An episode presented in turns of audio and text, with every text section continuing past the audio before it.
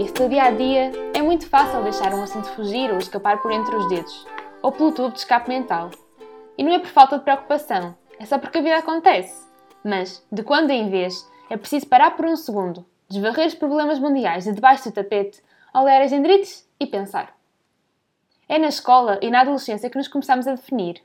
A escola, enquanto espaço físico que cruza a fronteira do psicológico, é onde nós passamos 12 anos em banho-maria. Quase como uma máquina de desenhar identidades, onde entramos pequeninos e abstratos e saímos nós mesmos, às vezes meio tremidos, mas já com os alicerces bem montados. Nesses anos, vamos percebendo quem somos e preparando o terreno para o adulto que nos viremos a tornar. E é também com as hormonas aos saltos e os sentimentos na mochila que nos vamos aventurando pelo mundo da orientação sexual. A pouco e pouco vamos percebendo o arco-íris que é a vida. Até porque nós já lá estivemos, o mundo já lá esteve e sabemos que um dia a dia a preto e branco não é de todo divertido. Por essa razão, no terceiro episódio de Já Pensaste, temos connosco o músico Tiago Braga, que nos trará um pouquinho de cor para pintar o nosso dia. Olá, Tiago, seja super bem-vindo ao nosso podcast. Olá! Tudo bem? Obrigado pelo convite. Além de orgulhoso, no sentido mais tabu da palavra, quem és tu? Ui, isto é sempre muito difícil. Um, além de orgulhoso, eu sou uh, um jovem adulto de, de 26 anos que, que, faz música, que gosta de cantar, que compõe, que é singer-songwriter, que é um, um ávido defensor de tudo aquilo que é, que é direitos LGBT e que são, que são direitos humanos. E hum, não sei, sabes, eu sou sempre péssimo, eu sempre, pá, sempre que é aquela cena de ah, apresenta-te, diz, diz qualquer coisa sobre ti, eu parece que me esqueço daquilo que já fiz na vida, fico muito é assim se eu quiser, mas acho que in a nutshell é, é a forma mais fácil de me apresentar. Muito bem. Uh, fazendo agora uma introdução ao tema, a verdade é que apesar de estarmos em pleno século XXI, em Portugal, a representação da comunidade LGBTI em certas indústrias é ainda praticamente nula, e indiscutivelmente a indústria da música, mas já lá chegaremos. Uh, primeiro, para mudar uma realidade é preciso mudarmos primeiro as mentalidades, e em Portugal esta mudança começou há menos de quatro décadas, com a retirada em 1982 da punição da homossexualidade do Código Penal. Mais tarde, em 2000, deu-se a primeira marcha de orgulho LGBTI, em 2004 passou a estar inscrita a não discriminação em função da orientação sexual na Constituição, e em 2010 o direito ao casamento entre pessoas do mesmo sexo.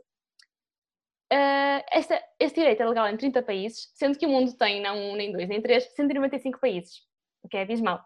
Uhum. E em 70 dos países onde dois jeitosos não podem dar o nó, o seu amor é ainda criminalizado.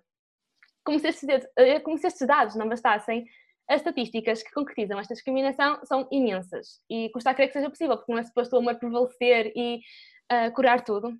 Pronto. Enfim. Uh, Começando pelo mais particular, foco-me agora em ti, Tiago. Uh, assumiste publicamente há 10 anos com o teu single Ilusão. Apesar disso, afirmas que na vida privada já o tinhas feito havia algum tempo. Com que idade te percebeste da tua orientação sexual? Olha, isso é outra pergunta muito difícil. Sabes, eu acho que. Quer dizer, eu, eu, eu falo por mim, não é? Aquilo, nós, nós damos sempre a nossa experiência pessoal. E eu acho que não houve assim uma idade chave, tipo, não foi tipo o dia 5 de maio de de 2000 e não sei quantos, já, já nem me lembro em que ano é que era quando eu tinha 16, um, que eu de repente percebi que era gay. Eu acho, eu acho que foi um processo, sabes? Começa, começa desde muito cedo em que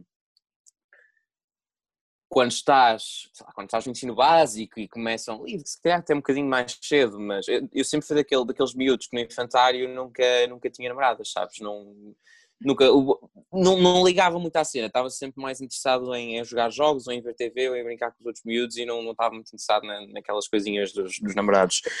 Um, ensino básico, passei um bocado pelo mesmo, um, e, e, depois eu lembro-me, quando comecei a entrar na, na adolescência, a chegar tipo, lá, nono ano, um, eu lembro-me que cheguei ao nono ano um, e toda a gente à minha volta já, já, tinha, já, já tinha relações, já tinha namorados ou namoradas, já tinha dado um beijinho eu lembro-me que, que, que, era, aliás, eu lembro que era a única pessoa da minha turma, acho que nunca tinha dado um beijinho a ninguém, eu nunca tinha pensado muito nesse, quer dizer, não, não, não é propriamente não pensar, sabes, eu acho que inconscientemente, como já me tinha vindo a perceber que se calhar eu não era igual uh, aos outros meninos, isto aqui parece que quase que, que, é, uma, que é uma coisa de, de criança sobretada, mas nada a ver, não é? Mas mas senti que havia alguma coisa diferente em mim. A palavra certa não é diferente, mas for the sake of the interview vamos continuar com, com este termo, mas não é, não, não é o melhor termo. porque nós somos diferentes, somos iguais a toda a gente, na realidade. Um, mas quando comecei a perceber que se era alguma coisa, havia alguma coisa ligeiramente diferente em mim, uh, acho que inconscientemente comecei a empurrar a questão um bocadinho, sabes, lá para trás. Um, uhum. e, não, e não querer lidar com isso. Pá, eu lembro perfeitamente de estar no ano ano e ser a, última, a única pessoa da minha turma, o único rapaz da minha turma que nunca tinha beijado ninguém. Um, e lembro que na altura, na altura ainda, ainda era no tempos do Wi-Fi, só para tu ver há quanto tempo isto já foi. Um, meu Deus, estou a ficar velho. Uh, e lembro que na altura, eram tempos do Wi-Fi, um, lembro na altura, andava a falar com uma rapariga um, e um bocadinho fruto de peer pressure, de toda a gente dizia, pá, de, de, tipo, toda a gente já, já teve uma namorada aqui na turma, toda a gente já deu um beijo menos tu. Pensei, olha, vai ser hoje, vai ser com aquela rapariga. Então lembro que fomos passear para um parque. Um, eu estava super nervoso, não fazia uhum. ideia o que é que estava, o que é que estava a fazer. E um, já nem lembro muito bem, já foi tanto tempo, mas lembro-me de, a certa altura, de uma forma muito forçada mesmo a filme teenager, tipo super cringe, um, nós demos um beijo e eu lembro-me de pensar, eu tinha nesta altura, tinha pai que 14, 15, um, eu lembro de nós darmos um beijo e eu pensar, só isto? É isto? tipo, é para isto que as pessoas todas se esfolam e se matam e que há guerras e que há dramas e que... Lembro-me mesmo, sabes, de, de, vir para casa muito pensativo no carro, muito, na altura foi o meu pai que me foi levar ao parque, me foi buscar ao parque, que ainda éramos muito miúdos, Pai, eu lembro-me de vir no carro a pensar, é, sério, foi só isto? Tipo, as pessoas matam-se por causa disto? Pai, fui para casa a pensar naquilo, pensei, pronto, olha, se calhar, ok, é, é só isto, é suposto ser assim. E depois, anos mais tarde, aos 16, foi aí que eu verdadeiramente percebi que, que não era de raparigas que eu gostava e que tive o meu primeiro namorado e que dei o meu primeiro beijo com um rapaz. Eu lembro perfeitamente, depois de dar o meu primeiro beijo com um rapaz, pensar: ah, ok, isto é diferente. Agora sim eu já percebo porque é que as pessoas se matam e se falam todas por causa disto. Agora já faz sentido e nesse momento tudo fez sentido porque é que uh, um ou dois anos antes com, com aquela rapariga não tinha sentido rigorosamente nada.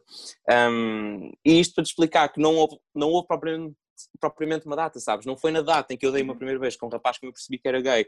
Já, já houve todo um processo evolutivo até, até chegar a essa data que, que fez parte de mim. Eu acho que a principal razão pela qual hoje em dia também para, para alguns miúdos é tão difícil e é uma questão tão, tão arrebatadora na vida deles, eh, eles conseguirem perceber a sua sexualidade, porque acho que nós adultos e não só, mas o mundo de uma forma geral, se calhar de forma inconsciente, e eu sei que eu faço de forma inconsciente, nós se calhar transmitimos a ideia aos miúdos de que é uma decisão super segura tu acordas um dia e de repente sabes que és gay.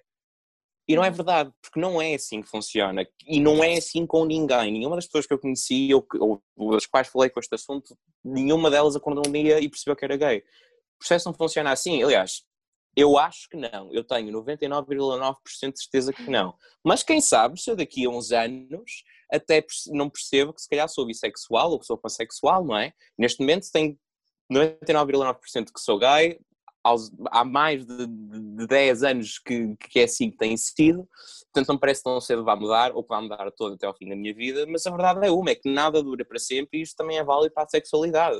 Que as pessoas não, tu quando fazes 16 anos não, e não é propriamente uma candidatura em que tu listas no sindicato LGBT, não é? E quando fazes a tua candidatura, metem-te um selinho a dizer, pronto, tu és gay e agora ficas com gay na inscrição do sindicato e agora até ao final do, do, da tua vida é só isso que vais ser. Não, não é nada assim que funciona. E acho que nós inconscientemente transmitimos essa ideia aos miúdos os miúdos ficam muito confusos, ficam com uma pressão enorme em cima deles, porque acham que a maior parte deles está numa altura em que ainda está a desenvolver quem é, a sua identidade e a sua sexualidade e ainda não sabe exatamente o que é que quer, sentem que não pertencem a lado nenhum e que estão completamente. Ou seja, aumenta aquele sentimento de, de não pertença, sabes? De estar completamente desfasado e de não se inserir em nenhum grupo porque não têm a certeza daquilo que são. Não há mal nenhum, porque ninguém tem aos 10 anos certeza daquilo que quer. Ninguém. Exato.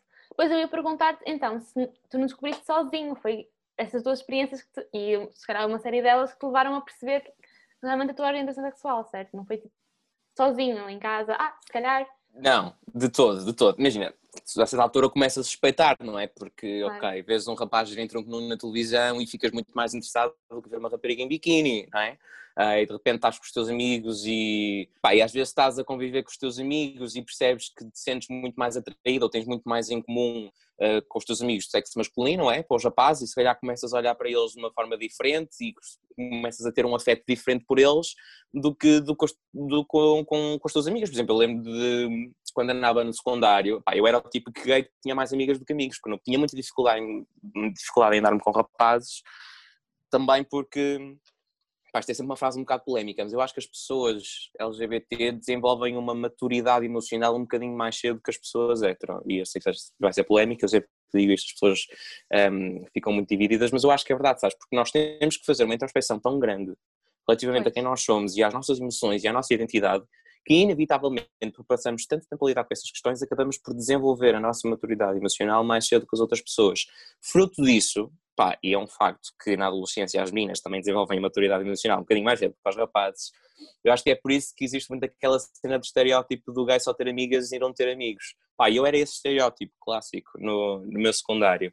Um, pá, e lembro-me que se for preciso, estava com as minhas amigas, ia para a casa delas e fazíamos festas de pijama e não sei o quê, elas estavam de pijama ou etc. à minha beira, eu não sentia rigorosamente nada uh, e não me sentia sequer nervoso, mas se calhar numa aula de educação física ou depois de uma aula de educação física para balneário e os rapazes estavam todos a ficar de roupa à minha frente e eu ficava nervoso e não sabia porquê. Um, portanto, de todo não, não foi acordar um dia e, e perceber que era, que era gay, não, não é assim que funciona. E a com que idade te assumiste? Perante a família e amigos, qual foi a reação deles? Isso foi algo espontâneo ou ponderado? Foi tipo, houve fases, houve fases. Eu, eu assumi-me para diferentes pessoas no meu círculo pessoal em diferentes fases da minha vida. Um, a primeira fase foi quando, aliás, foi assumir-me para mim próprio, primeiro, para todos os efeitos, quando claro. tive o meu primeiro namorado aos 16. E depois, na altura, nós tínhamos 16 anos, éramos miúdos, tínhamos a sorte de estar, eu andei na Escola Artística Soares dos Reis, só por ser uma escola exclusivamente de artes, tens logo um ambiente social, um, escolar, completamente diferente daquilo que encontras numa escola normal, quer a nível de colegas, quer a nível de professores, pá, a mentalidade é toda diferente. Portanto, nós estávamos num ambiente muito seguro, sabes? Muito de mente muito aberta, de, de, muita tolerância, de muita liberdade para podermos ser quem, quem éramos, porque o meio artístico assim o pede, e, ou seja, nesse sentido estávamos muito seguros, também tínhamos muita mais margem para crescer do que se calhar aconteceria se estivéssemos numa básica ou numa secundária normal. Um, básica não, secundária aliás, nessa altura já andava no, no décimo ano. Um, e na altura eu lembro-me que nós tínhamos sempre muito cuidado a quem é que contávamos e decidíamos com muito cuidado quem era o próximo amigo a quem íamos contar. Um, e porque, tínhamos receio, sabes? Tínhamos receio, era tudo novo. Um, eu era a primeira relação com o rapaz que estava a ter, ele não mas ainda assim não era por isso que deixava de ter algum site que as pessoas descobrissem, não era? E, um, aliás, eu lembro perfeitamente na altura contámos a uma amiga nossa, uh, dramas de secundário, uh, que na verdade não era assim tão amiga quanto isso, e depois no dia seguinte já a escola toda se via, foi um drama, porque nós não queríamos contar, não sei o quê. Foi, foi, foi, foi engraçado. Não, mas, mas imagina, eu agora olho para trás, sabes? É, é, é bem engraçado, porque eu lembro na altura nós entramos em pânico e pá, e aqueles dramas de secundária que se criam sobre estas questões. E agora, agora olho para trás e penso, sinceramente, eu acho que, apesar de ter sido uma atitude má da parte dela, porque nós confiámos nela para lhe contar um segredo que explicámos que não queria que fosse partilhado com terceiros e ela partilhou e depois a escola toda ficou a saber, eu acho que sem perceber, ela fez-nos um favor gigante, sabes? Porque depois nós fomos lidar, fomos obrigados a lidar com o facto de que okay, já toda a gente sabia, já não tínhamos de esconder, já não era um tabu. E acabou por melhorar em, não só a relação na altura individualmente, como eu acho que, eu falo, não, não sei se posso falar por ele, até porque já não falo com ele há muitos anos, uh, mas falo por mim que obrigou-me pessoalmente lidar e estar mais confortável e estar mais habituado e estar mais presente em relação àquilo que era a minha sexualidade no dia a dia, sabes? Se calhar se isso não tivesse acontecido, eu teria demorado mais tempo depois a sair no armário para outras pessoas. Portanto, voltando à pergunta inicial, foi esse primeiro período aos 16 anos. Depois eu lembro-me que contei aos meus pais. Eu contei primeiro à minha mãe do que ao meu pai, mas acho que foi aos dois mais ou menos por volta dos 17, 18, se não estou em erro um, e lembro de estar super, super, super, super, super, super nervoso. Um, mais pelo meu pai e pela minha mãe. Mas aí já foi ponderado, já planeaste Foi, foi, imagina, foi já com o discurso todo planeado, as coisas todas, foi... é, aquele era o projeto da minha vida, pá, e, e é muito engraçado, pá, eu lembro especificamente de estar super nervoso, de ensaiar o discurso todo, contar ao meu pai, e que no final de lhe contar, meu pai virou-se para mim e disse, mas era só isso, tinhas-me que contar? Estavas a fazer, fizeste um build tão grande, estavas assim com, estavas com uma cara, eu pensei que me ias contar que tinhas morto alguém, que tinhas feito alguma asneira a sério, que tinhas, que tinhas uh, roubado alguém, que tinhas fazer, feito alguma coisa, eu, não, era só isto. Eu, pronto, era só isso, ok, pronto, está tá tudo ok. Um, e é assim que devia ser, não é? E é assim que devia ser, é mesmo assim que devia ser. Infelizmente, há muita gente, e eu infelizmente tenho situações próximas de amigos que passaram por isso, em que as famílias são exatamente o oposto daquilo que foi meu pai. Tenho muita, muita sorte em ter os pais que tenho. Um, este também é um tema que podemos desdobrar um bocadinho mais à frente, se calhar. Um, e depois, mais recentemente, o meu grande, grande coming out foi quando me assumiram um videoclipe que foi literalmente para o mundo inteiro. Um, e eu conto sempre isto: não é, não é que eu propriamente estivesse no armário antes, muito pelo contrário. Aliás, eu quando não era, vamos, vamos usar o termo assumido, quando não era assumido para o meu público, acontecia recorrentemente eu estar com namorados no meio da rua e agia de forma muito natural e havia pessoas que me reconheciam na rua quando eu estava com o meu namorado e iam falar comigo, iam pedir uma foto, iam pedir qualquer coisa. Portanto, eu não, eu não, eu não tinha de todo assim um medo, um pânico de que, ok, estou na rua, não posso fazer nada que são as pessoas veem. Não, estava sinceramente, não sei se posso dizer isto, estava a cagar sabes? Era-me completamente indiferente, não, não me fazia, não fazia grande confusão. Ah, mas não sei porquê, aliás, eu sei porquê, eu olhei para trás e não percebo porque é pensei assim. Eu na altura quando comecei, quando comecei a minha carreira, carreira, vá, comecei a fazer vídeos no YouTube, aquilo não era uma carreira, aquilo era um hobby de verão, foi assim que, que a minha viagem na música começou, foi num verão estava aborrecido, comecei a fazer vídeos para o YouTube. E quando, comecei, e quando os comecei a fazer, hum, a minha ideia era só uma, era chegar ao máximo de pessoas possível. Eu fazia tudo em inglês, que achava que o inglês é que era fixe e que o inglês chegava a mais pessoas e não sei o quê. Um, e quando me assumi para os meus amigos e para a minha família, achei que não era a altura certa para o fazer na minha carreira, porque um, se eu queria chegar a mais pessoas e se eu queria chegar longe, o que eu tinha que fazer era ser neutro. Porque se eu fosse neutro, estava tudo ok. Se não, se não entrasse nem, nem no preto nem no branco, se estivesse ali naquela zona cinzenta, estava tudo ok.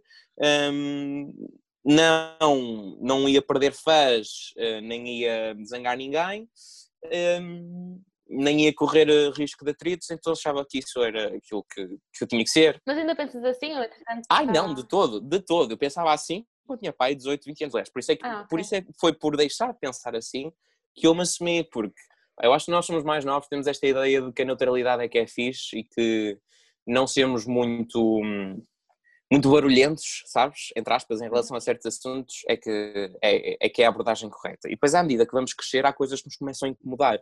E à medida que eu fui crescido, também havia coisas que me começaram a incomodar.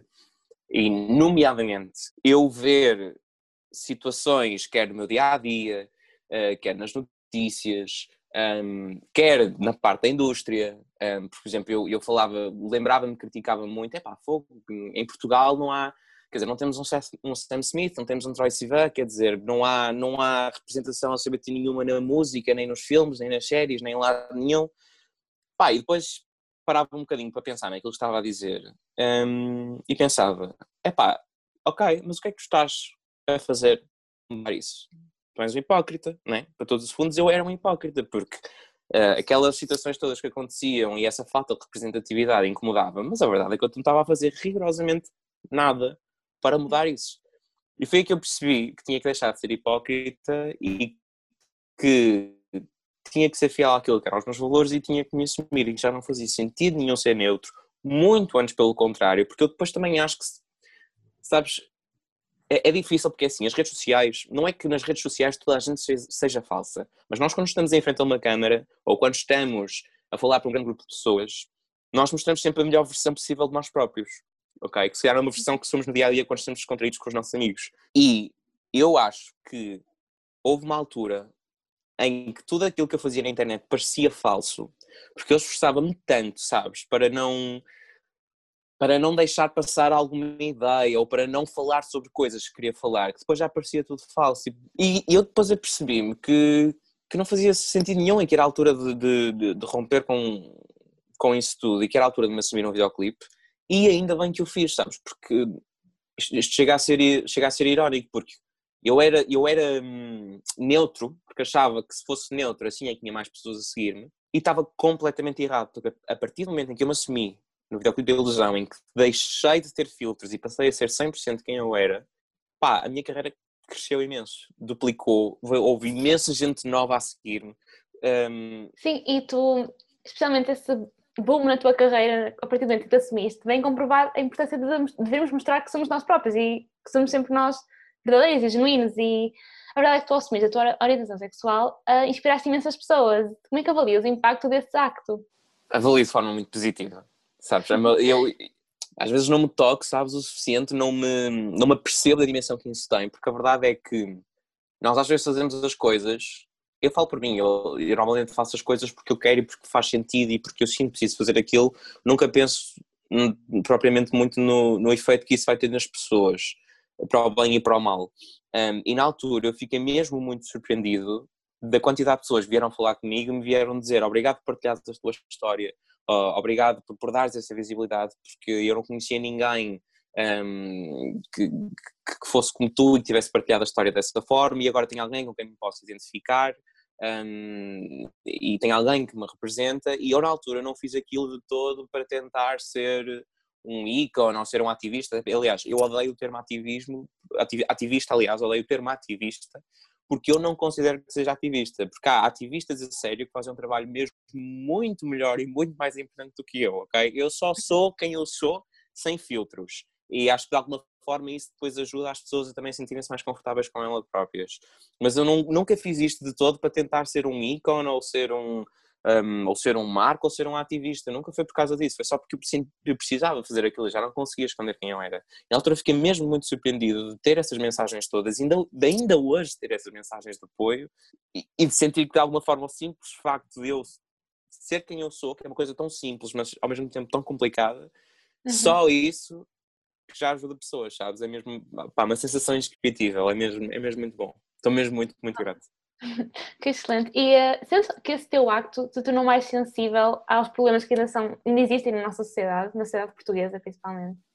Eu acho que o ato em si não me tornou mais sensível, eu acho é que me tornou mais atento, sabes? Hum. Um, ou seja, porque eu tenho a mesma sensibilidade e revolta-me da mesma forma ver um, um, ato qualquer de homofobia acontecer hoje como revoltava se calhar há 4, 5 anos atrás.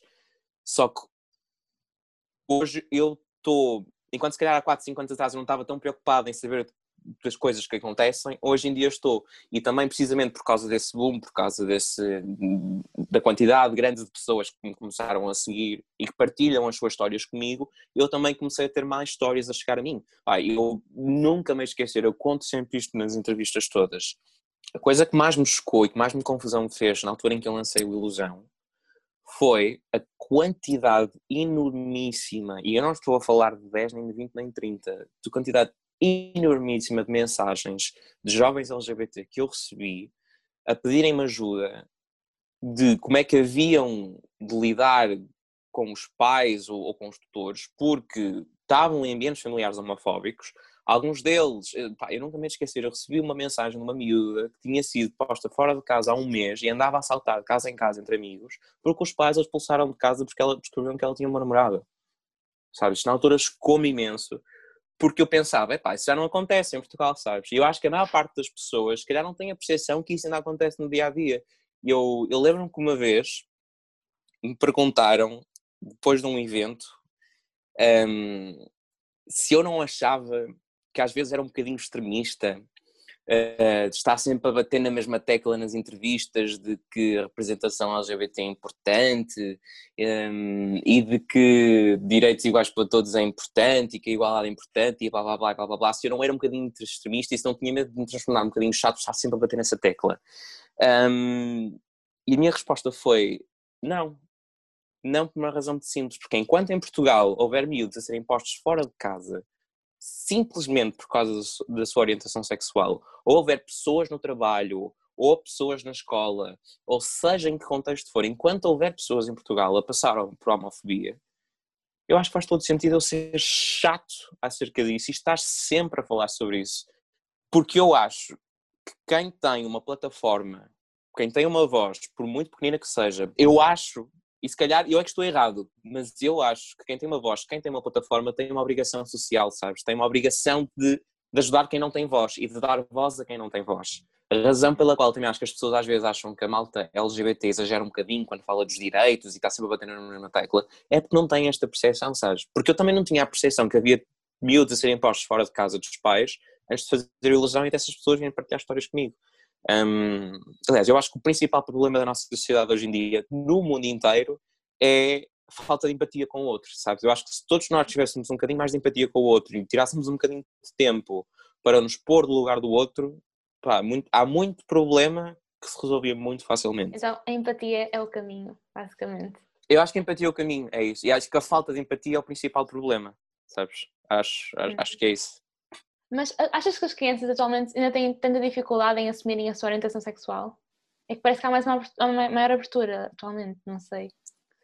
Sim, eu acho que comparativamente há uns anos se criou um ambiente mais seguro e também não só se criou um ambiente mais seguro, quer a nível legislativo, quer eh, em termos de matérias concretas, não é? Porque as leis são muito bonitas quando estão no papel, mas depois não se traduzem na realidade, não servem para nada. E há muitas leis que, infelizmente, no nosso país estão no papel e depois não servem para nada na realidade porque não se aplicam.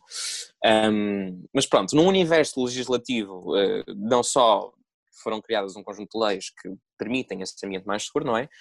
Como também, pá, a verdade é uma.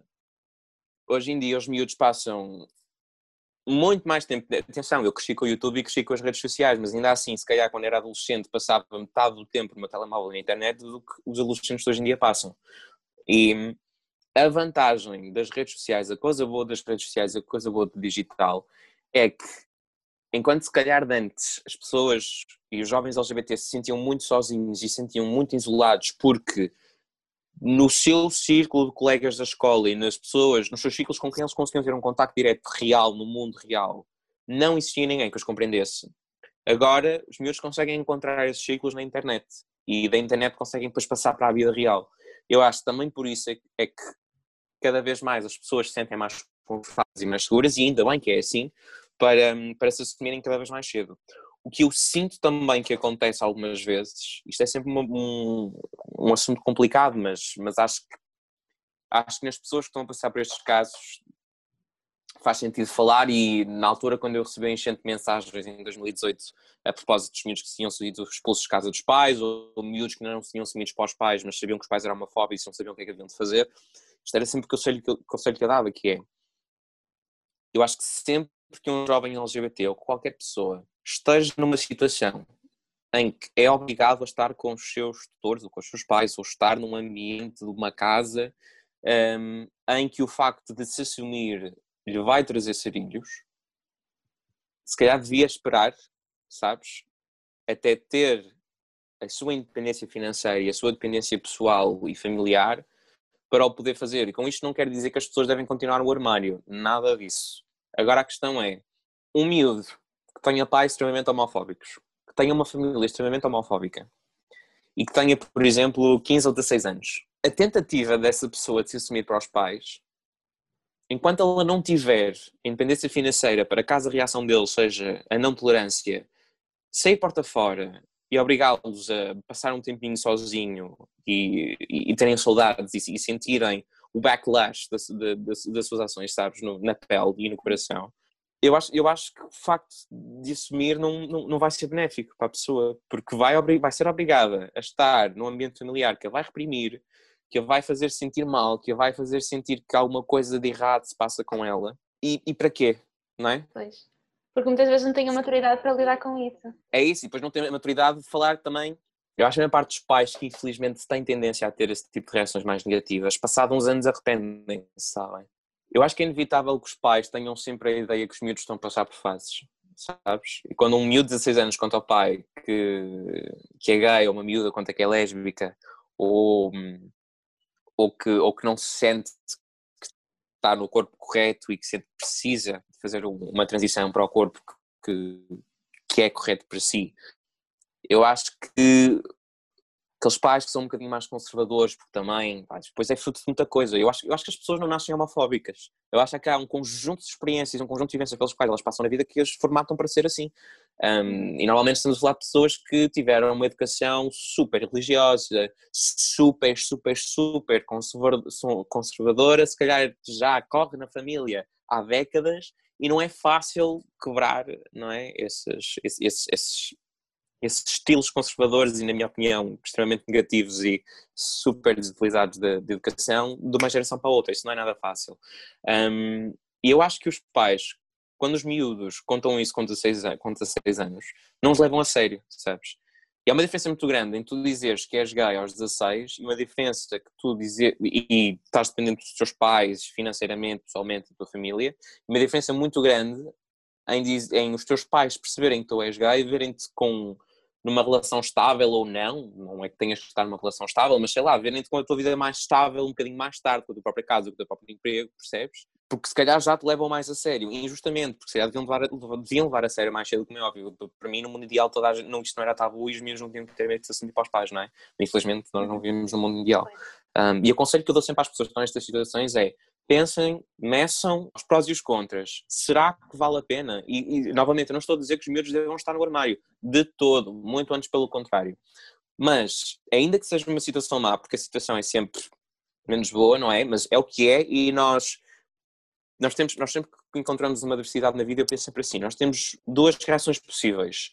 Deixar-nos afogar com a situação e pensarmos o quão mal estamos, sabes? E, opá, e, e, o quão tramada a situação é, um, e deixar-nos envolver uma espiral de pressão gigante e sermos engolidos por isso, ou podemos aceitar que, ok, isto está-me a acontecer, eu não posso mudar nada acerca disto, porque não há nada que eu possa fazer que vai apagar o facto disto já ter acontecido, ou que se calhar continua a acontecer. Agora, o que é que eu posso fazer? Quais são as minhas opções concretas, reais, possíveis e execuíveis para tentar diminuir o mal desta situação. E eu, em todas, tudo, tudo aquilo que encontro, todas as cidades que encontro na vida, escolho sempre a segunda.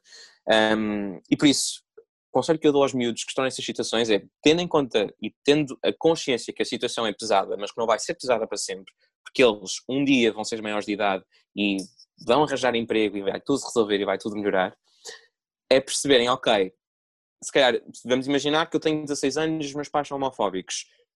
Pá, se calhar por muito, muito, muito, muito horrível que seja viver estes dois anos a ter que esconder quem eu sou dos meus pais, se eu acho que lhes contar vai piorar esses dois anos, faz mais sentido eu ser aberto nas minhas relações com os meus amigos e com os meus colegas e, entretanto, se calhar tentar ou emancipar-me ou arranjar um emprego ou qualquer coisa, para os 18 anos assim que possa ter a liberdade para se os meus pais reagirem mal, poder sair de casa, poder sustentar-me e não estar dependente deles, do que optar por contar e viver dois anos num inferno, eu acho que é preferível viver dois anos, e é, isto é sempre situações muito difíceis de dizer, se calhar há pessoas que vão estar a ouvir isto que eu estou a dizer vão pensar, é pá, este gajo é um otário, o que é que ele está para aqui a dizer, isto não faz a minha que está a dizer, mas eu também falo por uma pessoa que nunca passou diretamente por isso, tive colegas que passaram por isso, tive amigos que passaram por isso, e isto, isto é um isto é fruto da situação que eu vivi com ele, sabes? De, de amizades que acompanhei de perto em que passei por isto e que lá está, e que estava a perceber quais eram as soluções pragmáticas e concretas que se podiam fazer para atenuar a situação. E eu acho que vale sempre a pena passar dois anos numa situação desconfortável do que passar dois anos numa situação miserável, sabes? E acho que é estes prós e contras que, que, que miúdos LGBT que estejam nessa situação têm, têm que medir. E depois também estarem conscientes que, independentemente de decidirem contar ou não, e seja qual for o grau de gravidade da situação, que eles não estão sozinhos, ok? Que há não só não estão sozinhos no mundo, porque há imensas pessoas iguais a eles que estão lá para, para te ajudar, como também existem em Portugal uma data de organizações e mecanismos que estão desenhados para ajudar pessoas nessa situação. Temos temos a ILGA, temos hum, a Secretaria de Estado para a, para a, Igualdade e Cidadania, o gabinete deles faz um trabalho incrível e tem uma data de linhas de apoio, depois até vos posso enviar esse material. Um, há uma data de organizações em Portugal com números de telefone que estão sempre disponíveis e e-mails estão sempre disponíveis, que qualquer pessoa que esteja a passar por uma situação, por uma situação destas, ou até pessoas mais velhas que passem por situações de, de homofobia no trabalho ou de violência nas relações, a quem podem pedir ajuda, a PAV é outra delas, ou seja, felizmente nós vivemos num país que tem esses mecanismos, sabes, que as pessoas podem pedir ajuda e não ficam e não ficam de mãos a abanar. Uh, por isso, eu acho que é sempre uma questão de tentar respirar fundo, tentar não nos sentirmos afogados pela situação que estamos a passar e medir, lá está, concretamente quais são as soluções que nós podemos pôr em prática para tentar, para tentar atenuar essa situação. Isto também parte muito do problema das mentalidades e como é pequenino que se torce pepino, se calhar é mais fácil mudá-las já quando somos pequeninos e portanto qual é que tu supões ser o papel da escola, tudo, no meio disto tudo? Eu acho que a escola tem um papel fundamental, fundamentalíssimo, de desde pequeninos ensinar aos miúdos que não há nada de mal em eles serem quem são, em gostarem de pessoas, ainda que se calhar essas pessoas não sejam do sexo oposto, e de que, independentemente, e acho que isto se calhar até é o papel mais importante da escola, que é independentemente daquilo que o pai ou a mãe ou o tio ou o primo lhes dizem que é correto em casa, que elas na escola têm um ambiente seguro e lidam com pessoas que lhes podem criar um ambiente seguro para elas abafarem com elas e se estão a passar por uma situação difícil, uh, o dizerem, sabes? Eu lembro-me lembro-me perfeitamente de, de, ter educação sexual no nono ano, no nono oitavo ano, pá, não lembro muito bem, mas lembro que ainda não tinha entrado, no, não tinha entrado para o secundário, e lembro de ter aulas de educação sexual.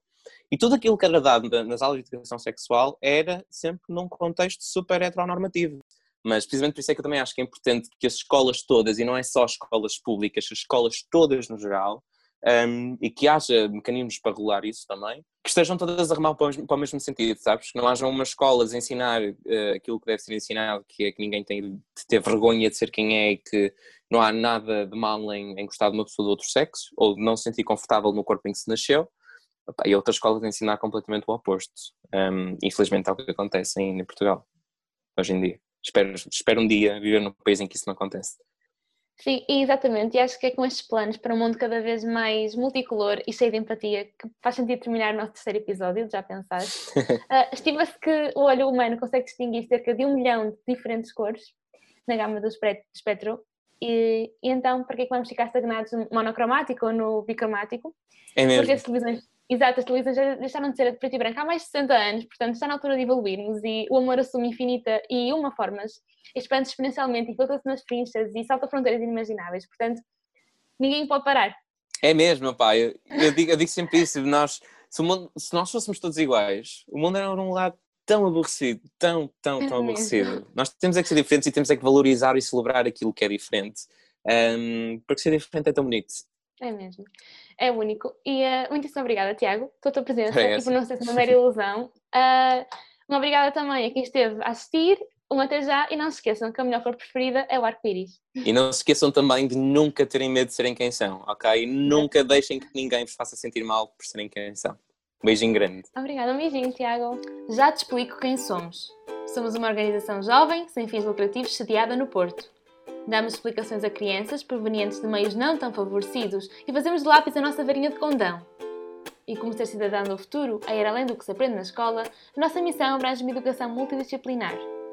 Com 5 anos, foi-nos diagnosticado um caso severo de megalomania. E é talvez por essa razão que o nosso lema seja pôr os mais pequenos a pensar em grande. Isso, ou então a certeza de que as babetes de hoje são as gravatas de amanhã.